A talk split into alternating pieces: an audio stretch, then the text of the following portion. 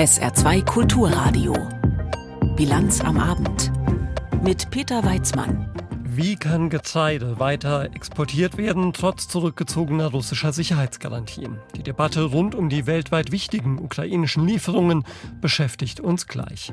Außerdem geht es heute Abend um den EU-Lateinamerika-Gipfel und den Umgang mit Flüchtlingen in Großbritannien und in der EU. Herzlich willkommen. Zufall dürfte das eher nicht gewesen sein. Russland hat direkt nach der Aussetzung des Getreideabkommens auch ukrainische Hafenstädte attackiert. Im Schwarzmeerhafen Odessa, von dem aus Getreidefrachter bis gestern ukrainisches Getreide in alle Welt gebracht haben, sind durch Trümmer und Druckwellen mehrere Häuser und auch Teile der Hafeninfrastruktur beschädigt worden, so der ukrainische Militärstab. Außenministerin Baerbock sagte, jede Rakete auf den Hafen von Odessa sei auch eine Rakete auf die hungernden Menschen in dieser Welt. Die Ukraine stellt derweil auch öffentlich Überlegungen an, wie der Getreideexport auch ohne die russischen Sicherheitszusagen weitergehen könnte. Aus Kiew berichtet Sabina Mattei. Die Ukraine, die UNO und die Türkei könnten den Nahrungsmittelkorridor und die Schiffsinspektionen gemeinsam weiter betreiben, so Präsident Zelensky in seiner abendlichen Videoansprache. Я направив офіційні листи президенту Ердогану і генсеку ich habe Präsident Erdogan und UNO-Generalsekretär Guterres offiziell vorgeschlagen, die Schwarzmeergetreideinitiative in trilateralem Format fortzusetzen. Schon zuvor hatte Zelensky gesagt, Schiffseigner seien zu weiteren Getreidelieferungen bereit, wenn die Ukraine sie ablegen und die Türkei sie durch den Bosporus lasse. Auch internationales Geleit für die Getreideschiffe wird in Kiew erwogen. Der Rückzug Russlands von der Vereinbarung hatte hier kaum überrascht. Schließlich habe Moskau das Abkommen zur Verschiffung ukrainischen Getreides von einer Verlängerung zur nächsten langsam sterben lassen, sagte Außenminister Kuleba dem amerikanischen Sender CBS. Kuleba verwies auf die Folgen. Prices for grain all across the globe will go up. Uh, die Nichtverlängerung wird sich sofort niederschlagen in Preissteigerungen überall auf der Welt. Vor allem die Menschen in den ärmsten Regionen bekommen das zu spüren. Die Schwarzmeerinitiative hatte es der Ukraine seit Sommer 2022 ermöglicht, trotz des russischen Angriffskriegs mehr als 30 Millionen Tonnen Getreide über den Seeweg in andere Länder zu verkaufen. Davon über 700 Millionen Tonnen über das Welternährungsprogramm der UNO an arme Länder wie Äthiopien. Russland, so Kuleba, betreibe ein Spiel mit dem Hunger auf der Welt. It's impossible to fully compensate the blockade of Ukrainian ports by inland uh, routes. Es ist unmöglich, die Blockade ukrainischer Häfen ganz und gar über den Landweg auszugleichen. Russland benutzt den Hunger, um die Welt zu erpressen, um seine eigenen Wirtschaftsinteressen durchzusetzen. Kreml-Sprecher Peskov hatte eine Rückkehr Russlands zu der Vereinbarung nicht ausgeschlossen. Erst müssten aber Probleme mit der Zulassung von russischem Getreide und Dünger auf dem Weltmarkt gelöst werden. Russland fordert unter anderem die Lockerung bestehender Sanktionen, während die Ukraine eine weitere Verschärfung anstrebt. Für die Ukraine ist das Agrargeschäft lebenswichtig. Der Sektor beschäftigt rund 20 Prozent der Arbeitnehmer und erzielt rund 40 Prozent der Deviseneinnahmen des Landes. Die Ukraine arbeitet deshalb an einem Plan B. Alternativen zum Schwarzmeerexport nennt der Abgeordnete Dmitro Solomtschuk. Mitglied des Agrarausschusses im ukrainischen Parlament.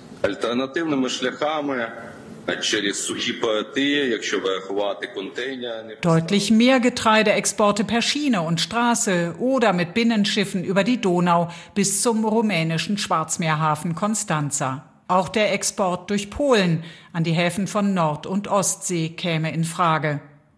Solomtschuk hält die Ausfuhr von viereinhalb Millionen Tonnen Getreide pro Monat auf diesen Wegen für möglich. Um die ukrainische Landwirtschaft zu sichern, wären nach seiner Einschätzung allerdings sechs Millionen Tonnen nötig. Der Abgeordnete appelliert deshalb an die EU, den Transit durch Polen und andere EU-Mitgliedstaaten zu erleichtern. Sabina Mattei hat aus Kiew berichtet. Der Umgang mit dem russischen Angriffskrieg auf die Ukraine ist auch ein Thema, das die Gespräche schwierig gemacht hat, die seit gestern in Brüssel stattgefunden haben, zwischen den Staaten Lateinamerikas und der EU. Denn da sind etwa mit Kuba, Venezuela oder Nicaragua auch Unterstützer Russlands dabei. Und Nicaragua scheint derzeit auch eine gemeinsame Abschlusserklärung zu verhindern. Und dann sind da auch noch andere Konflikte, etwa bei den Themen Umweltschutz und Wirtschaft. Den insgesamt wohl recht geringen Ertrag dieses EU-Lateinamerika-Gipfels kommentiert jetzt aus Brüssel Andreas Meyer-Feist. Sehen wir das Positive. Sie sprechen wieder miteinander. Jahrelang passierte nicht viel zwischen der EU und Lateinamerika. Jetzt werden die eingeschlafenen Beziehungen wiedererweckt. In einer politischen Schüttel- und Rüttelkur. Trotz aller Probleme, die sich in Brüssel gezeigt haben und die nicht gelöst werden konnten. Zu groß sind die weltpolitischen Herausforderungen, aber auch die gegenseitigen Abhängigkeiten, als dass man sich ein Scheitern erlauben könnte. Jetzt kommt auf jeden Fall Bewegung in die Sache, wenn es auch kräftig knirscht. Erfolge zeigen sich nicht immer in Abschlusskommuniqués. Dass überhaupt so intensiv miteinander gesprochen wurde, hat mit der spanischen Ratspräsidentschaft zu tun. Spanien ist ehemalige Kolonialmacht in Lateinamerika. Das ist kein Ruhmesblatt und darauf können die betroffenen Länder verweisen, zumal es in Europa noch bis in die 70er Jahre hinein Kolonialmächte gegeben hat, die keine moralischen Probleme damit hatten. Diese Dinge spielen bei solchen Gelegenheiten und in diesen Konstellationen immer eine Rolle. Das alles zwingt die EU zu einer gewissen Bescheidenheit, auch wenn sie es mit einer illustren Gesellschaft aus Diktatoren zu tun hat, die sich dank Putin in ihren autokratischen Rollen bestätigt sehen und nie irgendwelche Sanktionen unterstützen würden. Vermessen die Hoffnung der EU, dass Staaten wie Brasilien auf diese Länder einwirken. Hier hätte deutlich mehr Realitätssinn im Vorfeld des Gipfels gut getan. Zumal der Umgang der EU noch vor wenigen Jahren wie mit Venezuela nicht immer etwas mit der werteorientierten Außenpolitik zu tun hatte, der man sich doch verpflichtet fühlt. Trotz dürftiger Ergebnisse klar wurde, dass Lateinamerika sich weder gegenüber China noch gegenüber Russland so positionieren will wie die EU oder die USA. Der Grund dafür liegt auf der Hand. Einige Länder sind abhängig von Russland, aber Rechtfertigungen für Putins Krieg sind auch dort nicht zu hören. In Brüssel wurde deutlich, dass sich selbst in diesen Ländern der Wind dreht gegen Putin. Umso stärker, je mehr Schwächen Putin an den Tag legt. Dieser schleichende Wandel wird noch einmal eine wichtige Rolle spielen. Die EU ist gut beraten, genau hinzuschauen. Am Ende muss die EU für Lateinamerika ein Partner sein. Es geht um Investitionen, Kredite, um Rohstoffe, um die Bausteine der Energiewende wie Lithium und Kupfer. Lithium ist das weiße Gold. Der Rohstoff wird für Batterien verwendet, für Handys und Elektroautos. Die EU muss sich hier mit Lieferabkommen vor allem mit Chile unabhängiger von China machen. Beide Seiten sind am Ende aufeinander angewiesen. Sie können voneinander profitieren. Noch viel stärker als heute. In diese Richtung muss und wird es gehen. Das war die Meinung unseres Brüssel-Korrespondenten Andreas Meyer-Feist. Die Boote stoppen, so lautet eines der Versprechen der konservativen britischen Regierung an ihre Wähler. Die Boote, das sind die oft überfüllten Schlauchboote, in denen Migranten von Nordfrankreich aus nach Großbritannien übersetzen, in der Hoffnung, dort leben zu können. Im vergangenen Jahr sind so mehr als 45.000 Menschen über den Ärmelkanal gekommen. Die chronisch zerstrittenen Tories, die auch wegen der hohen Inflation weiter unter Druck stehen, wollen nun also beim Thema Migration Handlungsfähigkeit beweisen. Ihr neues Einwanderungsgesetz verbietet beispielsweise Asylanträge von Flüchtlingen, die Großbritannien auf unerlaubte Weise erreichen. Imke Köhler berichtet aus London. Die Verschärfung des Einwanderungsrechts ist so umstritten, dass es im Parlament ein sogenanntes Ping-Pong-Verfahren gab, ein Vor und Zurück zwischen Unterhaus und Oberhaus. Zum Abschluss gestern dann noch eine Nachtsitzung, sehr zum Unmut einiger Lords. Labour-Politiker Lord Harris hätte sich mit dem Thema gern tagsüber beschäftigt und vermutete eine Absicht dahinter, es so spät tun zu müssen. The way that this is being structured is, if you like, almost a sort of punishment beating. Yeah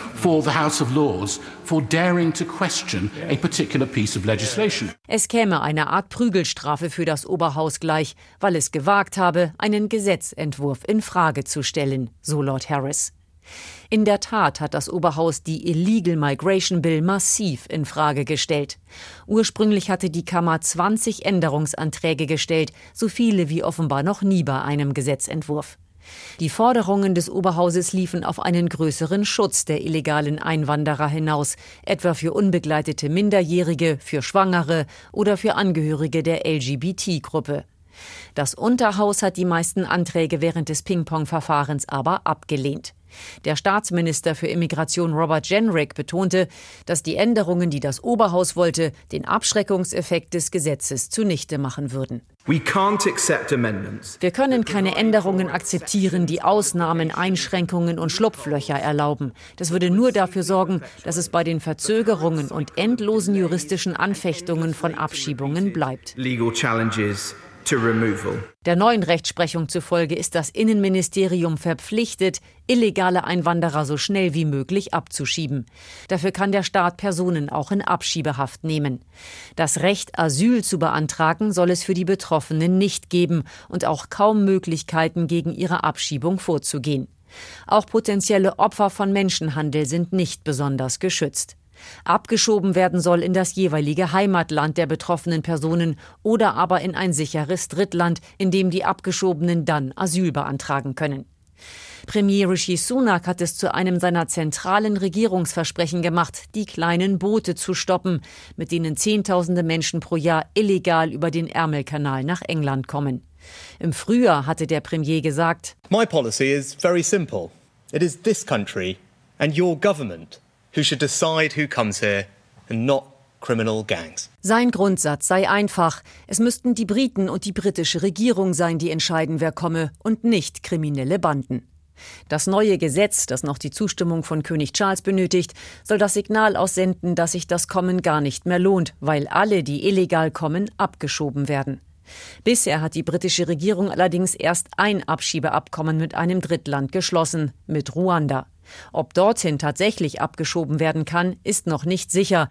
Das oberste britische Gericht, der Supreme Court, wird sich mit dieser Frage im Herbst befassen. Imke Köhler war das mit der britischen Debatte um das Thema Einwanderung und Asyl. In Deutschland hat Thorsten Frei, der parlamentarische Geschäftsführer der Unionsfraktion, diese Debatte heute um einen neuen Vorschlag erweitert.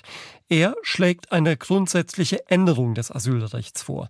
Frei will das individuelle Recht auf Asyl abschaffen und stattdessen jährliche Kontingente von Menschen direkt aus dem Ausland aufnehmen.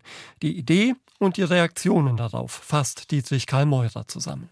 Europa braucht ein neues Asylrecht. Davon ist Thorsten Frei überzeugt. Der parlamentarische Geschäftsführer der Unionsfraktion im Bundestag beobachtet angesichts der derzeitigen Regeln, dass nicht die Ärmsten, die Schwächsten, die Krankesten nach Europa kommen, sondern dass insbesondere Frauen und Kinder gar keine reelle Chance haben, in Europa Asyl zu beantragen. CDU-Politiker Frei plädiert dafür, in der EU das Individualrecht auf Asyl abzuschaffen, also das Recht einer Person auf europäischem Boden Schutz vor Verfolgung zu suchen und zu erhalten.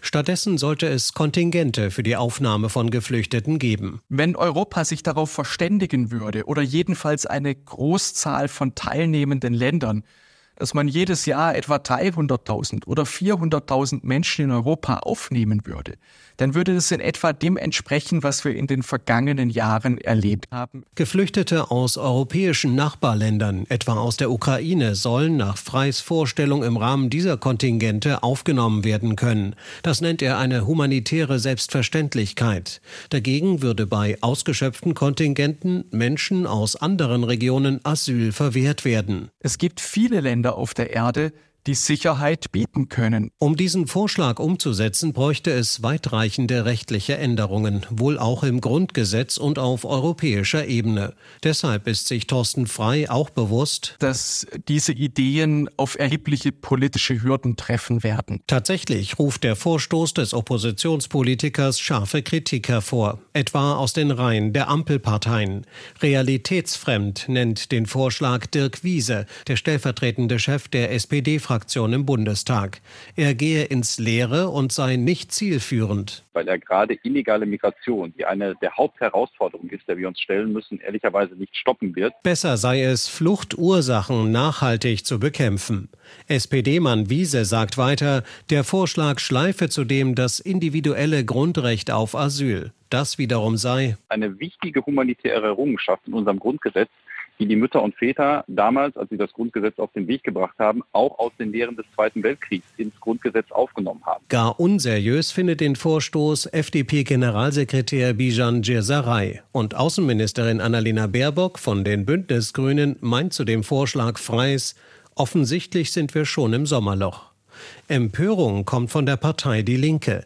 Die fluchtpolitische Sprecherin der Linksfraktion im Bundestag, Clara Bünger, erinnert ebenfalls daran, dass die Genfer Flüchtlingskonvention und das individuelle Recht auf Asyl eine Antwort auf Nazi-Deutschland waren. Dass der CDU-Politiker Thorsten Frey nun fordert, diese zivilisatorische Errungenschaft über Bord zu werfen, ist geschichtsvergessen und offenbart, wie weit seine Partei sich nach rechts bewegt hat. Frei kommt mit seinem Vorschlag in einer Zeit, in der in der Europäischen Union ohnehin über eine weitreichende Asylreform gerungen wird. Auf die gestiegene Zahl von Geflüchteten muss reagiert werden. Darüber sind sich viele in der EU einig. Dietrich Karl Meurer hat aus Berlin berichtet, hier in der Bilanz am Abend auf SA2 Kulturradio. Ob ein Teil der letzten Bundestagswahl wiederholt werden muss, das muss jetzt das Bundesverfassungsgericht entscheiden. Mehr dazu gleich bei uns. Jetzt gibt's erstmal weiteres Wichtiges vom Tage mit Tanja Philipp Mura. In Israel hatten Gegner der Justizreform für heute wieder einen Tag der Störung ausgerufen. Heute Morgen blockierten Demonstranten in Tel Aviv Schnellstraßen. Vor dem militärischen Hauptquartier im Zentrum der Stadt bildeten Demonstranten eine Menschenkette. Vor der Börse wurden Rauchbomben gezündet und Protestierende hielten Banner hoch mit Aufschriften wie Diktatur wird die Wirtschaft zerstören. Kritiker sehen in der Justizreform einen Versuch der Regierung, die Justiz zu schwächen und damit die demokratische Gewaltenteilung auszuhebeln. Deutschland hat das zweite Jahr in Folge mehr Geld ins Schienennetz als in die Fernstraßen gesteckt. Das geht aus einer in Berlin veröffentlichten Auswertung des Verkehrsbündnisses Allianz pro Schiene hervor. Das Bündnis beklagte gleichzeitig, dass andere Länder deutlich mehr Geld für ihre Bahn ausgeben. In Deutschland seien es pro Kopf 114 Euro, in der Schweiz dagegen 450 Euro und in Luxemburg sogar 575 Euro. Geschäftsführer Pflege meinte, Deutschland sei im europäischen Vergleich bahnpolitisch nach wie vor abgehängt. Wegen hoher Zinsen und steigender Baukosten werden in Deutschland immer weniger Wohnungen neu gebaut. Auch die Prognosen für die kommenden Jahre sind nicht besser. Forscher des Instituts für Makroökonomie und Konjunkturforschung IMK gehen davon aus, dass die Zahl 2024 auf unter 200.000 neue Wohneinheiten sinken könnte. Die Bundesregierung rechnet allerdings mit 400.000 benötigten Wohnungen zur Bekämpfung der Wohnungsnot. Laut dem gewerkschaftsnahen IMK braucht es eine Erhöhung der öffentlichen Ausgaben für den sozialen Wohnungsbau. Ärzte haben im Jahr 2022 eine Rekordmenge an Medikamenten verschrieben. Das geht aus dem Gesundheitsreport der Techniker Krankenkasse hervor. Am häufigsten haben die Mediziner demnach Herz-Kreislauf-Medikamente verschrieben. Rund doppelt so viele wie noch im Jahr 2000. Hintergrund könnten der demografische Wandel, Bewegungsmangel und ungesunde Ernährung sein. Auf Platz zwei folgen Medikamente gegen Magenschmerzen und Sodbrennen und auf Platz drei der am meisten verschriebenen Arzneimittel sind Präparate für das Nervensystem, etwa Antidepressiva. Bei Pro7 Sat1 sollen rund 400 Stellen abgebaut werden. Das ist jede zehnte Stelle in der Münchner Zentrale des Medienkonzerns. Zur Begründung hieß es, die wirtschaftliche Lage sei herausfordernd. Es gehe nicht weiter, ohne die Personalkosten deutlich zu senken. Schon im vergangenen Jahr hatte das Unternehmen rund 600 Stellen abgebaut und die Dividendenzahlungen für Aktionäre stark gesenkt. Pro7 Sat1 will sich in Zukunft stärker auf die eigene Streaming-Plattform Join konzentrieren. Dass es ein schlimmes Chaos war, das steht fest. Aber war es so schlimm, dass in Berlin die letzte Bundestagswahl großflächig wiederholt werden muss? Darüber berät seit heute das Bundesverfassungsgericht. Damals im September 2021 waren in Berlin ja Bezirksversammlungen, Abgeordnetenhaus und Bundestag gleichzeitig gewählt worden. Und von fehlenden Stimmzetteln bis zu Wahllokalen, die weit über 18 Uhr hinaus geöffnet blieben, hatte die deutsche Hauptstadt einiges zu bieten an Dingen, die nicht dem Ablauf einer ordentlichen Wahl entsprechen. Die Abgeordnetenhauswahl musste deshalb ja schon wiederholt werden und im Bundestag, da hat die Ampelkoalition für Wiederholungswahlen in etwa einem Fünftel der Berliner Wahlbezirke gestimmt. CDU und CSU ist das nicht genug, weswegen sich die Unionsfraktion mit einer Wahlprüfungsbeschwerde an das Verfassungsgericht gewandt hat. Von der heutigen mündlichen Verhandlung in Karlsruhe berichtet Gigi Deppe. Aus den Fragen der Richterinnen und Richter ist den ganzen Tag deutliche Kritik herauszuhören. Kann es wirklich sein, dass in Berlin in nur 431 Wahlbezirken nachzuwählen ist? Ist der Bundestag bei der Überprüfung der Beschwerden gründlich genug vorgegangen? Hätten nicht zum Beispiel bei der Frage, wo genau Wahlfehler passiert sein könnten, die Protokolle aus jedem einzelnen Wahllokal studiert werden müssen, also die Niederschriften über den Verlauf des Wahltags? Der SPD-Abgeordnete Johannes Fechner gibt zu, dass der Bundestag noch mehr hätte machen können.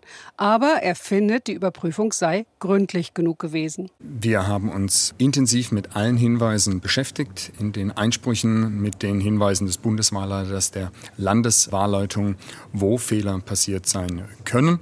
Die Niederschriften, mit denen haben wir uns äh, auch beschäftigt im Rahmen der mündlichen Verhandlungen.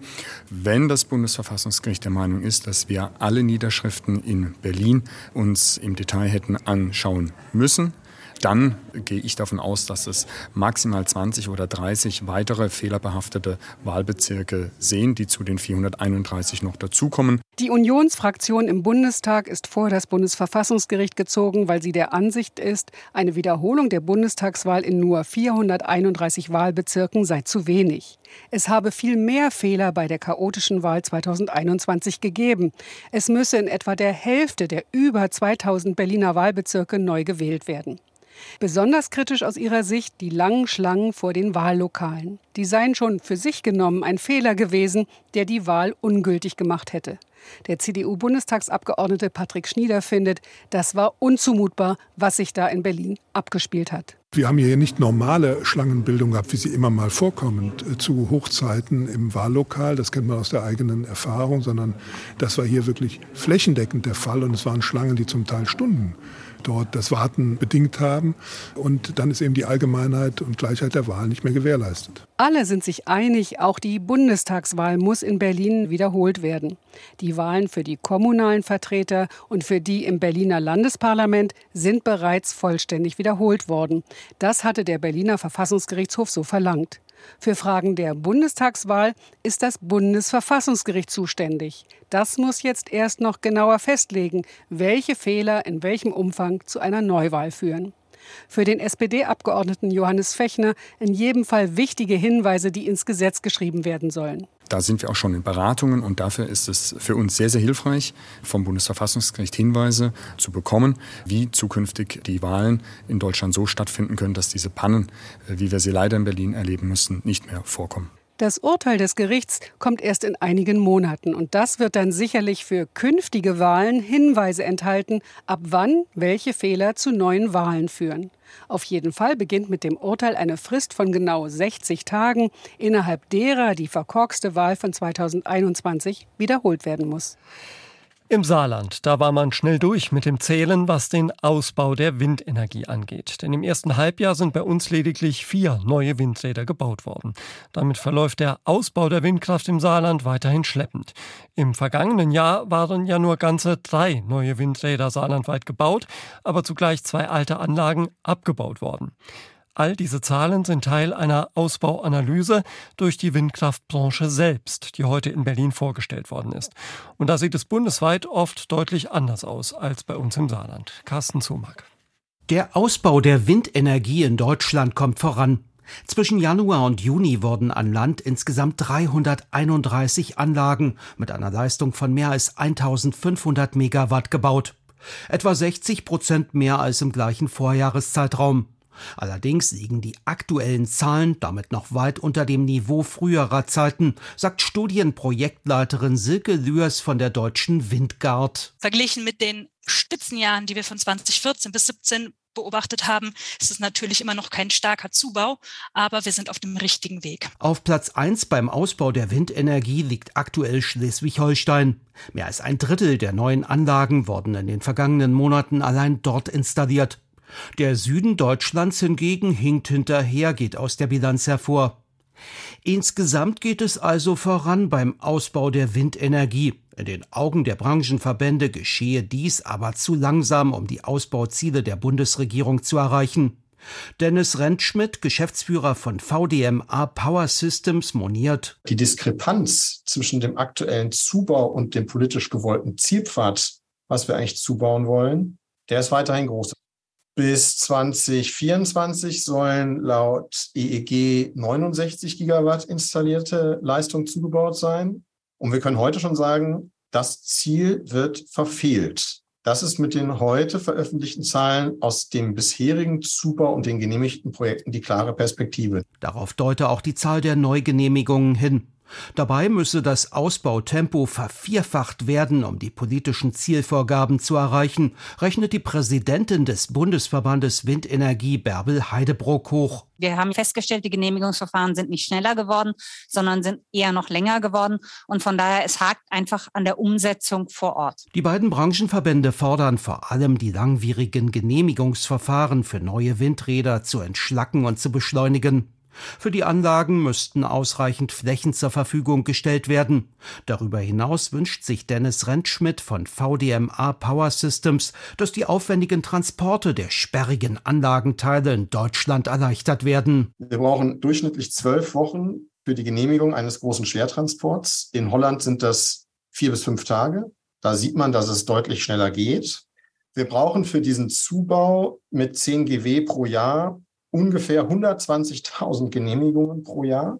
Das sind ungefähr 30.000 Schwertransporte nur für den Bereich Windenergie an Land pro Jahr in Deutschland. Die beiden Verbände fordern alles in allem bessere Rahmenbedingungen für den Ausbau der Windenergie in Deutschland. Sagt Carsten Zumack. Und wir kommen zum Tag an der Börse mit Konstantin Röse. Börsenhandel im Sommer heißt oft, es ist weniger los, denn viele Anleger sind im Urlaub. Ein Vorgeschmack darauf gab es heute. Erst als der Handel in den USA begann, kam auch hierzulande Bewegung in den Markt. In den Vereinigten Staaten hat bereits die Berichtssaison begonnen. Unternehmen öffnen ihre Bücher für das zweite Quartal. Und die ersten Ergebnisse der Banken stimmen viele Analysten optimistisch. Dank steigender Zinsen verdienten zum Beispiel die US-Großbanken im zweiten Quartal mehr. Hierzulande sorgten Unternehmen aus der zweiten oder dritten Reihe für Aufmerksamkeit. Der Spezialist für Personalsoftware Athos aus dem S-DAX rechnet in diesem Jahr mit einem Umsatz- und Gewinnsprung und hob seine Prognose an. Papiere gewannen fast 9% hinzu. Größter Verlierer in der ersten Börsenliga war die Deutsche Telekom. Enttäuschende Quartalszahlen von einem Konkurrenten aus Schweden ließen auch Papiere des DAX-Konzerns fallen. Außerdem scheiterte die Telekom vor dem Oberlandesgericht Koblenz. Der Konzern hatte gegen mehrere Werbeversprechen von Konkurrent 1 und 1 geklagt. Doch das Gericht urteilte, dass 1 und 1 sein Netz weiterhin als das modernste Europas bezeichnen dürfe. Telekom-Aktien verloren heute rund 2% Der Leitindex DAX beendete den Handel mit 16.125 Punkten, einem Minus von 0,4 Das einzige Einzelzeitfahren stand heute auf dem Programm bei der Tour de France. Stattgefunden hat es in den Alpen zwischen Passy und Combloux. Holger Gersker.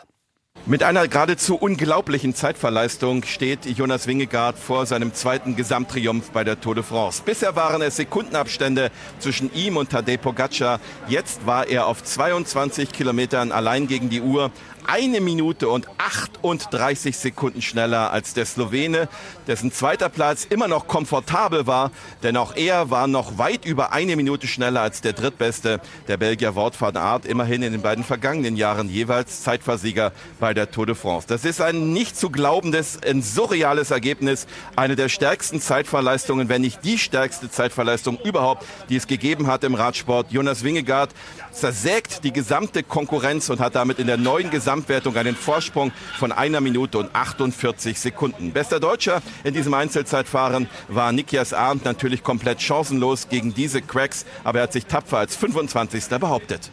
Fehlt noch der Blick auf das Wetter im Saarland. Am Abend und in der Nacht trocken und höchstens locker bewölkt. Die Luft kühlt sich nachts auf 17 bis 12 Grad ab. Morgen am Mittwoch nach vielfach sonnigem Beginn ein Mix aus Sonne und Wolken. Im Hochwald kann vielleicht auch mal ein Schauer runterkommen. Höchstwerte 24 bis 28 Grad. Und am Donnerstag bei Sonne und Wolken wohl weiter trocken bei maximal 23 bis 26 Grad. Das war sie, die Bilanz am Abend mit Peter Weizmann. Tschüss.